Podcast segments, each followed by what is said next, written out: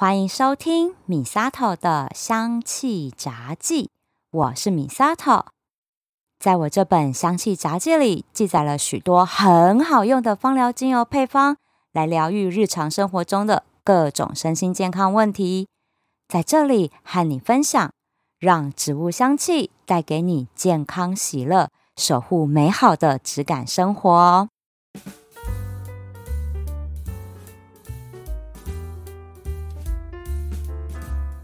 最近最火红的话题就是人工智能 Chat GPT 这个软体啦！啊，这个风潮我怎么会错过啦？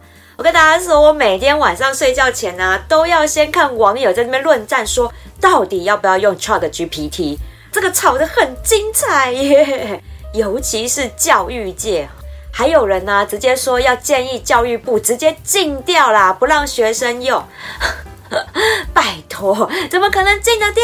手机游戏、小说、漫画都禁不掉了，这么好用的工具，怎么可能禁得掉啦？哈，然后呢，就有很多人开始焦虑啊，说哇，我自己是不是要失业了？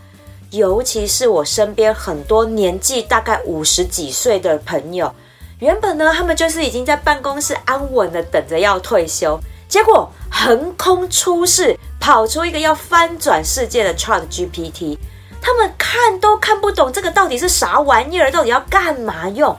但是他们看了他很多的报道，说哎呀会取代掉很多的工作职位哦，那个焦虑感瞬间爆棚哎！那大家应该会觉得哇，那年轻人应该都跟上这一波浪潮了吧？没有，我身边超多朋友，尤其是女生。完全不关心这件事情啊，还是只关心说啊有什么韩剧啊，爆料公社里面有什么最新的热门话题，完全不在意，也没有想要要来学习使用这个 Chat GPT。之前我不是才跟大家分享过知识焦虑这件事情吗？今天又来和大家分享 Chat GPT 焦虑。我直接和大家说结论哦。你可以不使用 Chat GPT 这类新崛起的 AI 人工智能的产品，但是已经没有办法阻止他们改变全世界的这个趋势了。要拥抱它呢，还是要排斥它？这就是自己的选择。那我呢，肯定是要拥抱它的。我呢，想要先来跟大家说明一下什么是 Chat GPT。这个呢，一定很多的 YouTube 节目啊，通通都在讲这件事情。但是我要跟大家分享这个部分呢，是我叫 Chat GPT 自己自我介绍，他回复我的答案哦，跟他聊天真的很有趣。我说给大家听啊，那呢，我就到 Chat GPT 里面，我就跟他说：“嗨，亲爱的，我准备向我的观众呢来介绍你，你希望我怎么介绍你呢？”然后 Chat GPT 就回答了一大串的话，我跟你讲，那打字速度比人还快，真的太厉害，而且含繁体中文哦。虽然有时候还是会夹杂一些简体字啦，但是多半呢都是繁体中文，我觉得用起来还蛮顺的。他就这样说：“大家好，我是 Chat GPT，是一个由 Open AI 这家公司训练的大型语言模型。”我拥有丰富的知识库和强大的语言处理能力，可以回答各种问题，并且提供各种意见和建议。作为一个语言模型，我能够处理并理解各种自然语言，包含中文。无论你需要了解哪些的知识，我都可以为你提供最准确和有用的答案。我的网络库涵盖了各个领域，包含科学、技术、文化、历史等。因此，你可以在这里找到关于任何主题的讯息。哎，这个还蛮强的哎！我待会分享我的经验给大家知道。好，继续继续，他自我介绍还没完，非常长。好，此外，我还能够进行自然语言处理，以生成人工智能文本，从而回答你的问题，并提供相关讯息。因此，您可以将我视为一个灵活的问答工具。以帮助您快速获取所需要的资讯。总的来说，我是一个非常强大和有用的工具，可以帮助您获得所需的知识和讯息。如果您有任何问题或需要帮助，请随时向我提问。而且他用字遣词都还不错，嘿，这是算是一个中规中矩而且清楚的自我介绍。像我有时候，我最还蛮就是自我介绍这部分，我都不一定说的有他好。所以我觉得他在自我介绍方面呢，真的还不错。好，那我就接下来继续问他哦，可以详细说明一下你可以做哪些工作吗？然后他就回答，哦，这个又回答很长。他说，我作为一个大型语言模型，可以担任许多不同的工作。以下是我可以做的工作范围。第一个是回答问题。如果您有任何问题，不论是哪种领域的知识和技能，只要在我的平台上输入您的问题，我会利用我强大的自然语言处理能力，分析你的问题，并给予最佳的答案。嗯，这个部分他真的做得很好。那第二个部分呢，是我觉得他超强的地方。他说他可以撰写文章。如果您需要一篇关于某个特定主题的文章，只要告诉我你需要的主题和风格，我可以帮你生成一篇高质量的文章。啊，哎，之前我在节目里面分享说，我光是打一集节目哦，三十分钟的逐字稿大概要六千字，我就要花一整天的时间。我跟你讲，我输入进去之后，它啪啪啪啪啪，不到五分钟哈，有时候加一点泪格，有没有？不到五分钟就完成了，我突然间觉得我为谁辛苦为谁忙。但是啦，哈，这个文章撰写出来，我觉得质量有没有像他讲的高质量呢？这个是有待评估的。起码对我来讲，就大概就是六十分及格。好，我还是要再花很多的时间去修改它的。所以撰写文章很快，没错，这真的是我很佩服他的地方。但是呢，质量高吗？哎，还有在训练，还有在训练。好，还有还有，他的工作还没有完，就是翻译。他说呢，如果您需要将某篇文章或文件翻译成不同语言，我可以为您进行翻译。这个部分呢，我也测试过，因为呢，我常常就是需要在其他的国外网站上面去找跟芳疗精油相关的文章，那我需要做参考。以前呢，我就是直接用 Google 那 Chrome 有没有那个网页一打开就可以帮我们自动翻译，但是毕竟翻译的都不是很到位，所以呢，我就会再一次试验了 Chat GPT 它的强大功能，我就把那网页上一些文章截取下来，然后请他翻译，哎，还行啦，我是觉得语句哈是比 Google 翻译通顺很多，没有错，但是我觉得它会漏翻一些东西。可能在芳疗的资料库，它可能不是很多吧，我不确定。但是其他的文章，我看到网络很多评论说翻译的部分是哇，翻译的很到位或什么的。但是我试验的芳疗相关的一些资讯文章的话，它有漏翻的情况，而且没有翻的很到位，是语句是顺，但是我觉得，诶，有些意义哈。他不了解，毕竟他没有学过芳疗，所以呢，有些地方他没有翻译的很到位啦。这个呢，如果只是啊，纯粹就是要看一下哈，对照一下的话，普通的文章应该是没问题。但是专业的文章，尤其是那种比较深入、专门的文章的话，我觉得翻译的程度还有质量啊，还没有到非常非常的好。这个是我自己使用上面的一些想法，所以。这一个人工智能的聊天工具啊，我真的觉得是蛮强大的。那我就想啊，既然 Chat GPT 这么厉害，那应该可以预测大乐透的头奖号码吧？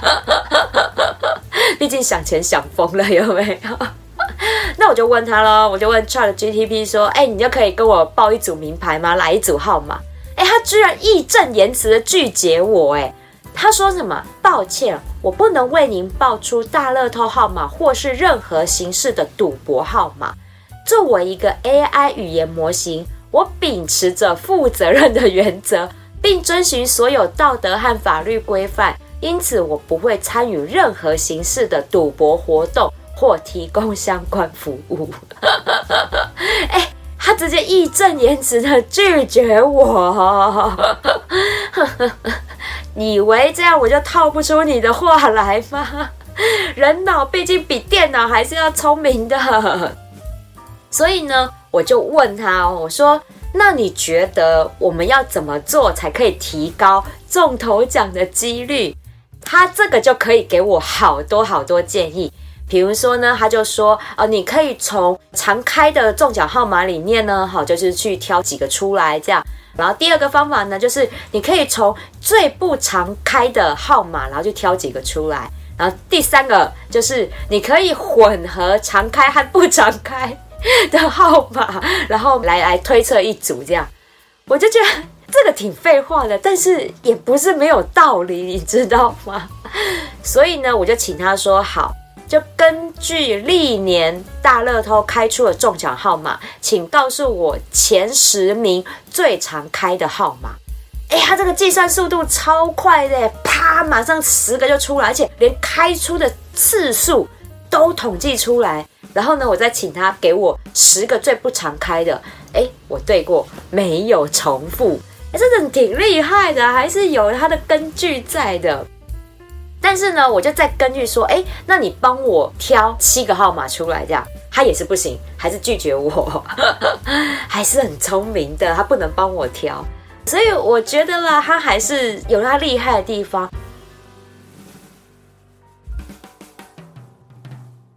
我就继续我跟他的对谈的话题，那我就问他说，如果你是人类。你可以在人类的世界里面从事什么样的工作职位？这厉害了吧？你看我问问题还是有技巧的，对不对？为什么我会想要问他这个问题？是因为我们现在人呢，大家都在焦虑，说我的工作会不会被这种 AI 人工智慧给取代掉？那我就直接问他嘛，那他可以做什么样的工作？我们就不用担心啦，对不对？我就避开了就好了嘛。Chat GPT，他就回答我这个问题了。他说：“如果我是一个人类，我相信我可以从事很多不同的职业，因为我拥有丰富的知识库和语言处理能力。以下是一些可能的职业选择。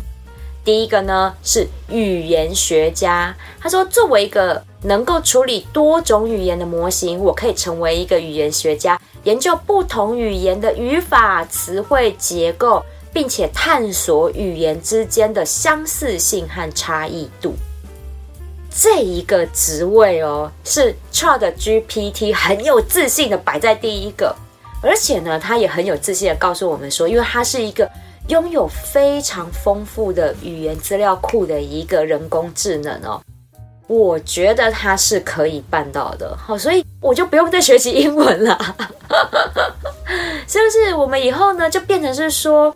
语言呢，要各国翻译这件事情，我们不需要再花这么多这么多时间去钻研一个语言。或许是我有一个基础的语言概念了，但是要更深入的，其实我应该去善用了这样的工具，怎么样来达到我想要研究的效果？好，所以这个是我第一个想法。第二个呢，哈，他说他可以任职的工作是广告创意。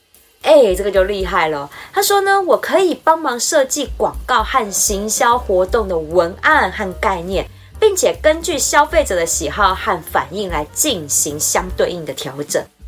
这个我也试过，这样的 GPT 写的文案比我自己写的还要好。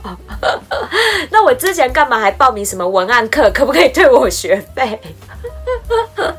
哎，真的。其实我就一样哦，下指令给他，比如说我把我的目标客群啊，几岁到几岁，然后性别是什么，什么样的特性，然后可能的因为常常工作焦虑啊等等哈，所以他需要用到呃真正薰衣草精油，请帮我写个文案。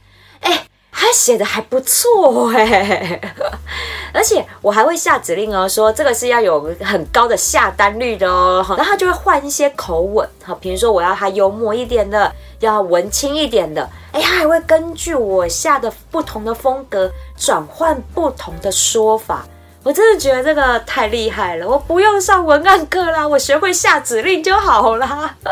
哦，所以所有想要创业斜杠的人，你真的不用再烦恼说你的文案写不出来，你叫 Chat GPT 写就好了。所以我觉得这是蛮厉害的地方。哈，这个是你只要把东西描述清楚，目标受众，重点是目标受众抓清楚。跟他说，他都可以帮你写，然后你还可以教他怎么样修改，就等于是老板叫员工修改的一个概念，你知道吗？有点爽。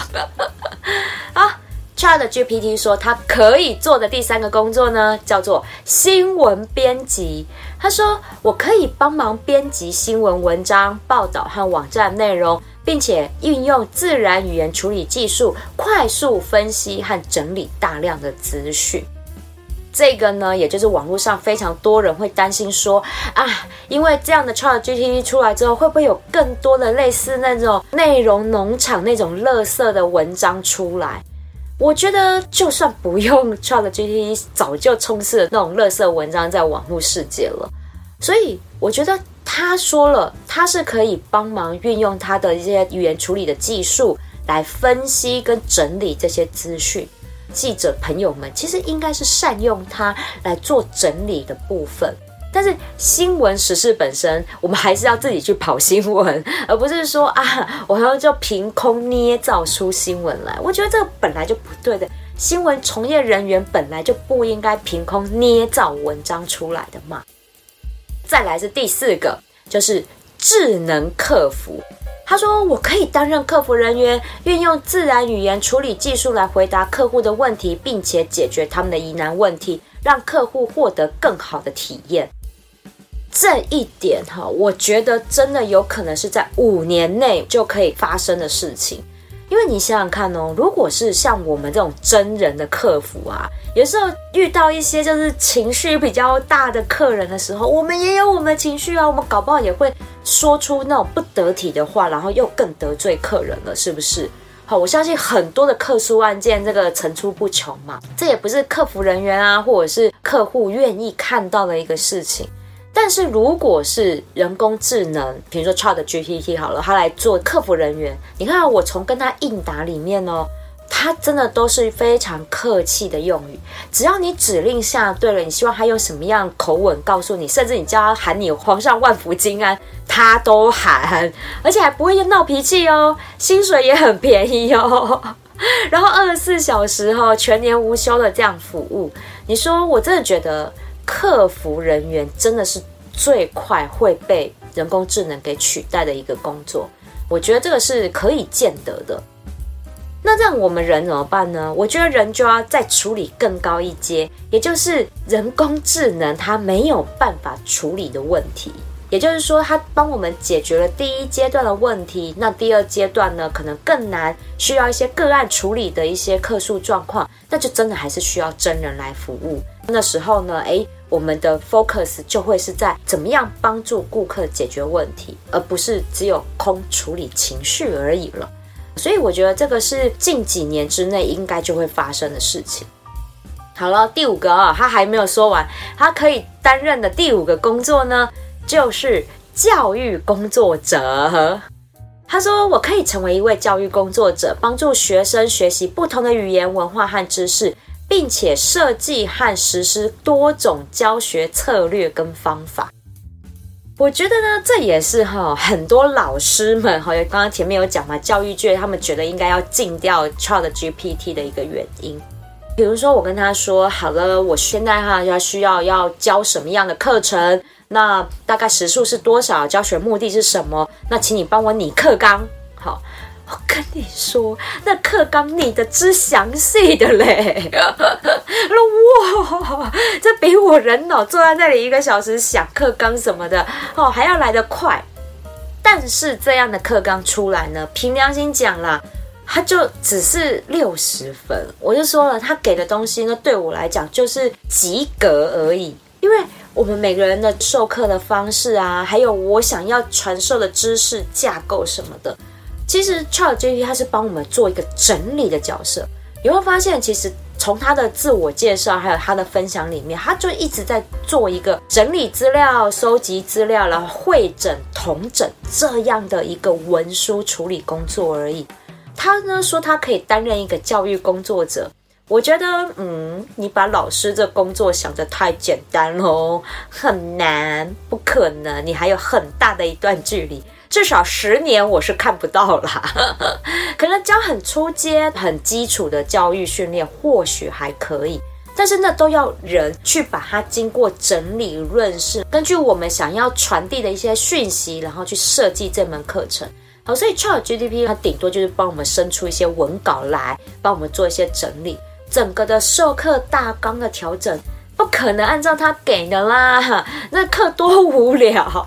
我看完就是说哦，所以总的来说啦，他自己就讲了，如果我是一个人类的话，他会善用他所拥有的语言和知识的优势来担任不同的工作。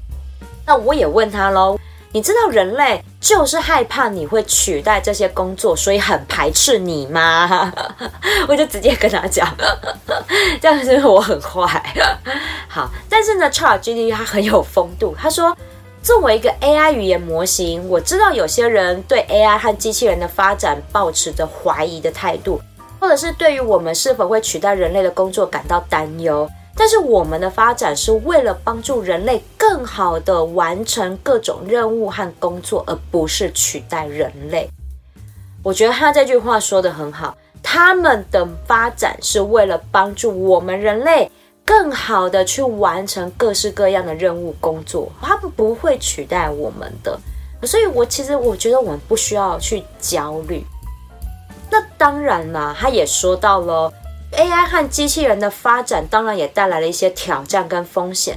对于一些比较低技能的工作的取代，以及对于隐私和安全的担忧，那这些部分呢，真的是可以透过多种方式来解决，例如设计更好的教育和培训计划。加强隐私和安全保护等等，或者是建立更好的法律和道德规范等等。所以呢，他就说了，AI 和机器人的发展是没有办法阻止的趋势，我们应该用更开放的心态来看这一个趋势。所以，AI 和机器人的优势是为了提升人类生活质量和福祉的。哎，我觉得他讲的真的还不错哎。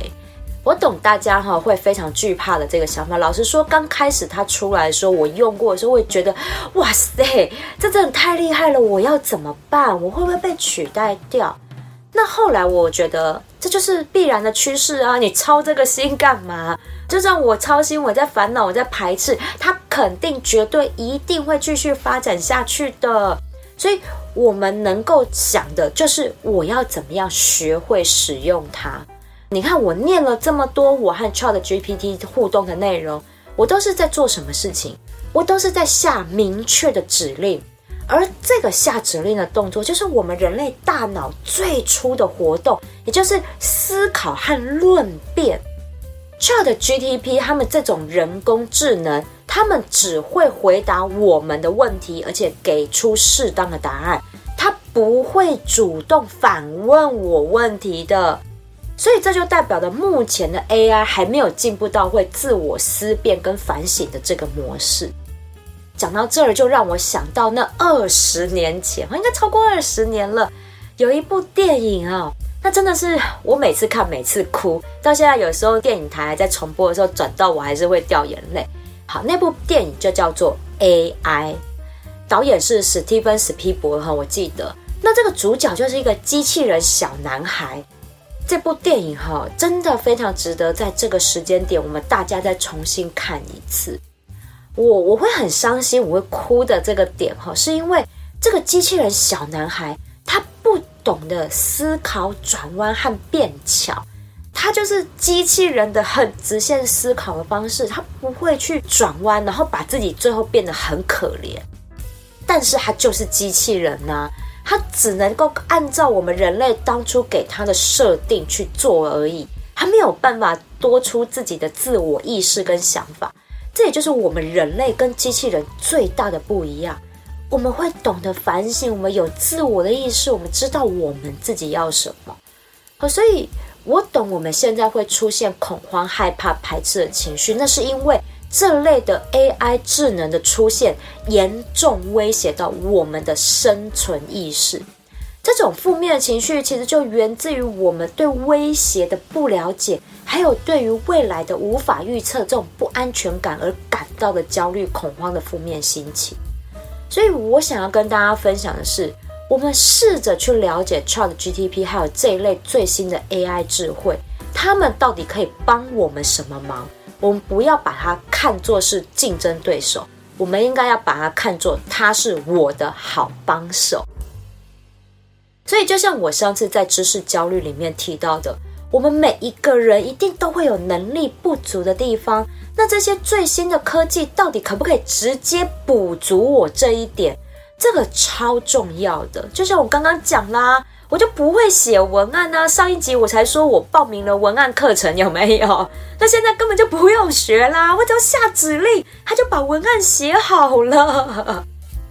对我们来讲，我们就省下了更多时间去值得我们投资在人脑要做的事情上面。我觉得呢，很多的老师或家长们又会开始烦恼说：“那这个这么聪明，好啊，我问他，他什么都懂，那学生是不是就不用学习？好啊，问 Chat GTP 也可以写论文呢，哈，国外好多的大学哈都都报道说他们的学生论文哈，哇，那都靠这个 Chat GPT 写哈，哦，都很厉害什么的。我是觉得啦，这个呢还是不太可能。”因为为什么学生本身的脑袋里面，他如果没有一般的基本知识，你不可能下对指令，还有你也没有办法检视这种 AI 智能产出来的文章内容的正确性。如果学生没有这种基本知识，他随便产出，然后随便丢出去给教授，你当教授白痴看不出来吗？对不对？不可能。好，所以那一些呢说哇，那论文写得很好的报道。我相信写那些论文出来的学生，他本身就一定有他的知识底子在那里，所以他下对指令，他检视过这个内容是没问题，当然会一定会比我们写的文笔还要好嘛。再叫他去调整一下，交出去，当然分数就会很高。但是你叫一个没有知识的学生去写那样的一个东西，我跟你讲，写不出来的啦。教授一看也会知道这是乱写的，好不好？所以我觉得不用担心这一点。好说哇，用它就可以写论文，你也要有基本知识才写得出来啊，是不是？好，我就拿芳疗来讲好了。我们话说回来，芳疗嘛，芳疗呢，我就问啊，Chat GTP 啊，他给的资料真的就是一般坊间书籍或者是网络文章都有的普通资讯而已。那如果你要问他更深入的一些问题，比如说啊，这个精油里面有什么化学分子，有什么样的生理疗效，哈。它可以跑出来很多超专业的文章内容出来的，但是看不懂啊。对，看不懂的东西，我们就要经过反复的去验证，我们才会知道这个 Chat GTP 给的东西对不对。所以在反复验证的这个过程，就是考验我们人类本身的知识底蕴了。那还有 Chat GTP，它可以提供的东西都是很理论。很学术派的东西，他没有办法给到实际的案例。就算他给出来了，我们也没有办法知道说，哎，这个案例到底是不是你捏造出来的，还是真的有发生过？除非啦是有上过新闻的那一种，不然我们真的没有办法验证起他给的这些案例的真实性。而且，Chat GTP 有很大的几率是给出错误答案的哦。我就很常指正他给出的错误资讯，所以他不是不会出错，我们还是要有基本的知识水平去检视人工智能产出的东西的。所以我真的觉得大家可以放一百二十个心，人类真的不会被取代掉的。从我的观点来讲呢，我觉得这个是人类准备进化的一个大转变。你想想看嘛。我们现在是不是有很多人类在做的工作，真的就是很 routine、很例行性、很重复性很高的这种工作？那这种工作就是由人工智能来做就好了，我们就可以腾出时间去做一些更高产能的工作内容。我觉得哈，未来我们人类会不会从职场上淘汰掉的关键点？就是在于你会不会用到人脑这件事情。如果你不用到人脑，那就被淘汰掉了，因为人工智能做的比你好啊。所以我们要去思考的是，有哪一些工作是需要用到人脑的？那至于哪些工作呢？就请你好好的动动脑，自己想想喽。那既然啦，哈，这个 Chat GPT 这么厉害。那我就问他，我说，哎，那你会不会用芳疗啊？哈，用精油来疗愈、放松一下？哈，他居然很正经八百的回答我说，它只是人工智能，不需要放松。但是精油的确是能够帮助放松心情的好东西，这挺识货的。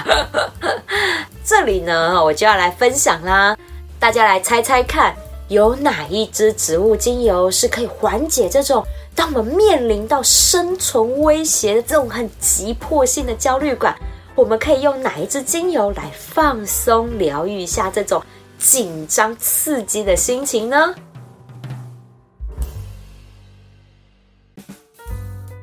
答案就是大马士革玫瑰精油啦！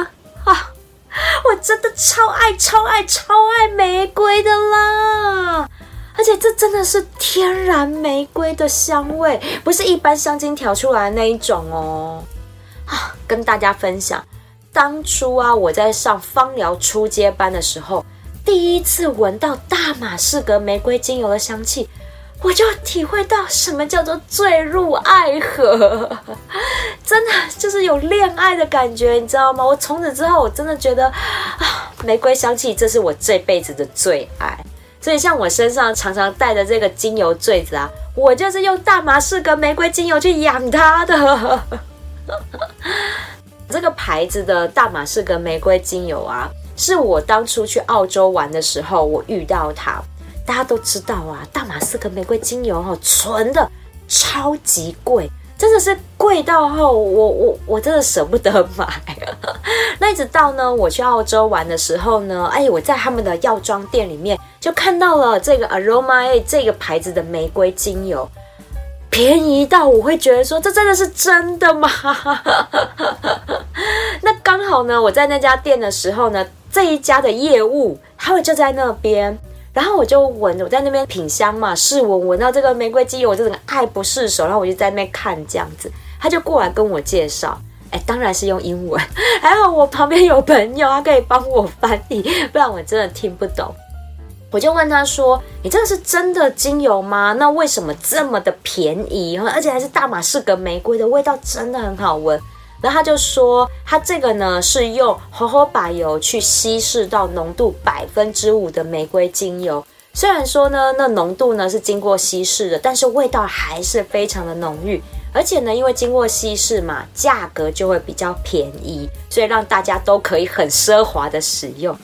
所以后来呢，我想说我要代理芳疗精油品牌进来，我第一个就是想到它。我一定要把它带进来跟大家分享，真的是它可以让你奢华的使用，因为真的很便宜。到哪里买这个浓度高、香味又非常足的玫瑰精油啊？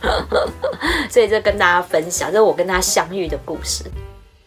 那我们来讲讲玫瑰哈，我相信所有女人真的是没有办法抗拒玫瑰这个非常细致的香气。那玫瑰在大自然还有芳疗的历史里面，它都是象征的女性的生命泉源，还有爱这件事情。那在古希腊罗马神话里面呢，进贡给爱跟美的女神的花，那就是这个源自于中东地区，哈，也就是现在土耳其叙利亚一带的玫瑰。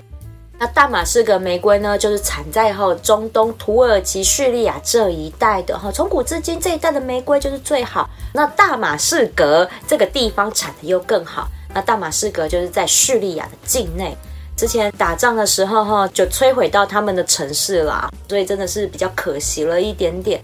现在芳疗呢，如果要品质比较稳定的，都会到东欧这边保加利亚这一带的玫瑰哈，品质也一样非常非常的好。那我们大家就会常常看到，就是从保加利亚来的大马士革这个品种的玫瑰。那到了中世纪的欧洲呢，玫瑰花这个标志就代表的是圣母玛利亚，所以玫瑰呢不仅在古代就是母系女神的一个象征代表，那到现在它的香气更是象征着美好的爱情。真的，你闻到它，你都会觉得什么叫做恋爱？真的非常非常疗愈、放松的一个香气。那玫瑰精油的身心的疗效呢，真的符合了它神话故事和象征的意义哦，一直都是女性在调理妇科的一个首选精油之一。那玫瑰精油呢，对于女性生殖系统是有很强的恢复跟调节的作用。它有平衡女性荷尔蒙运作的一个作用在，所以可以帮助我们女生调经期，好，甚至是更年期都可以帮助我们做到调控。那玫瑰精油呢，还可以透过调节神经系统来维持心脏的健康运作。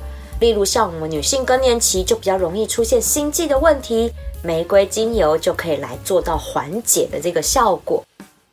那今天的主题呢，是当我们人类面对未知的未来，有感觉到生存危机的这种焦虑不安的负面情绪，玫瑰精油它可以发挥它强大的心灵安抚效果，用它的香气能量直达到我们内心，带给我们温暖和安定感。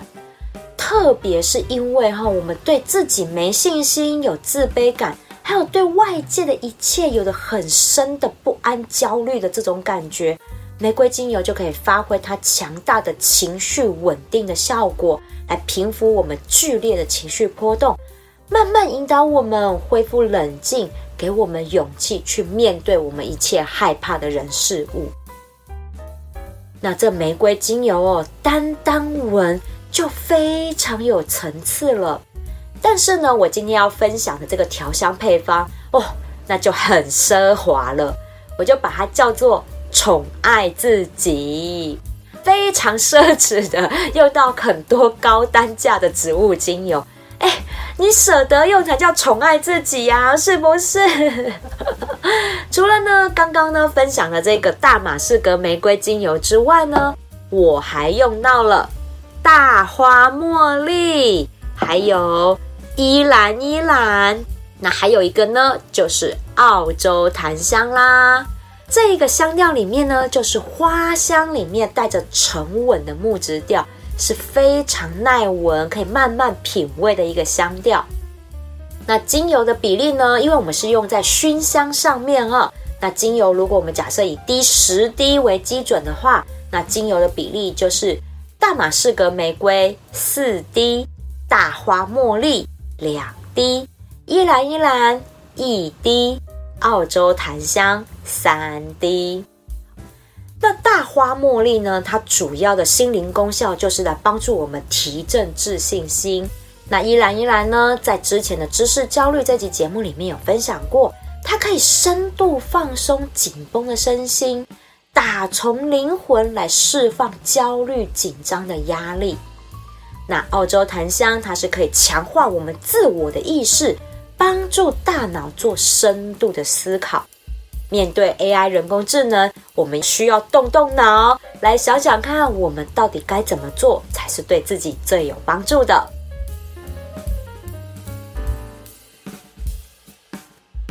面对这种突如其来的新科技浪潮带来的焦虑感。我们可以用植物香气来平抚这样的负面情绪，但是，但是生活还是要继续过下去的。所以这波人工智能浪潮才刚刚开始而已啊！未来五年内，真的一定会对我们人类的生活取巨大的改变。所以，我觉得我们还是要继续不断的精进我们的技能，那就是要知道怎么使用它们。哎。想一想啊，当初 Windows 系统还有 Office 系统出来的时候，大家不就是也要学才可以找得到工作，不是吗？只是现在我们要改成使用这一些 AI 人工智能的工具而已嘛，真的没有想象中的那么可怕的。而且啊，它是一个更好用、更聪明的工具。现在这种人工智能的操作界面哈，真的都越做越简单，越来越符合人性化。连我这种数位小白都看得懂怎么用，真的不会太困难，所以我非常鼓励大家，真的可以去试试看，玩玩看。如果你试出来怎么样，叫他报大乐透号码，拜托私讯我。哎，有奖大家一起得嘛，好不好？那今天的节目呢，还有我最爱的频道老高和小莫，还有一集介绍 Chat GTP 的。真的，真心希望大家都可以分享哦。对于 AI 人工智能有疑虑，还有很担心未来工作会被取代的亲朋好友们，真的不用担心。这一波科技浪潮真的是帮助我们大家重新找回人的价值。想想我们要怎么做才可以摆脱做社畜，提升我们的工作价值？这是多好多正向的一件事情啊！所以，只是我们人类真的要想一想，怎么样好好使用我们的大脑，学习怎么样去使用这一些最新科技的工具，它不是我们的敌人跟对手，是我们最好的帮手哦。喜欢我的节目，请记得按下追踪订阅，回馈五星评价或按个赞，给我一个鼓励吧。如果想赞助我一份好吃美味的手工甜点，支持我继续做节目，我希望你可以把这笔钱留下来，到我的芳疗品牌相知相惜逛逛，把健康带回家。哎，这可不是 AI 做的哟！米三朵的香记杂技，我们下次聊喽。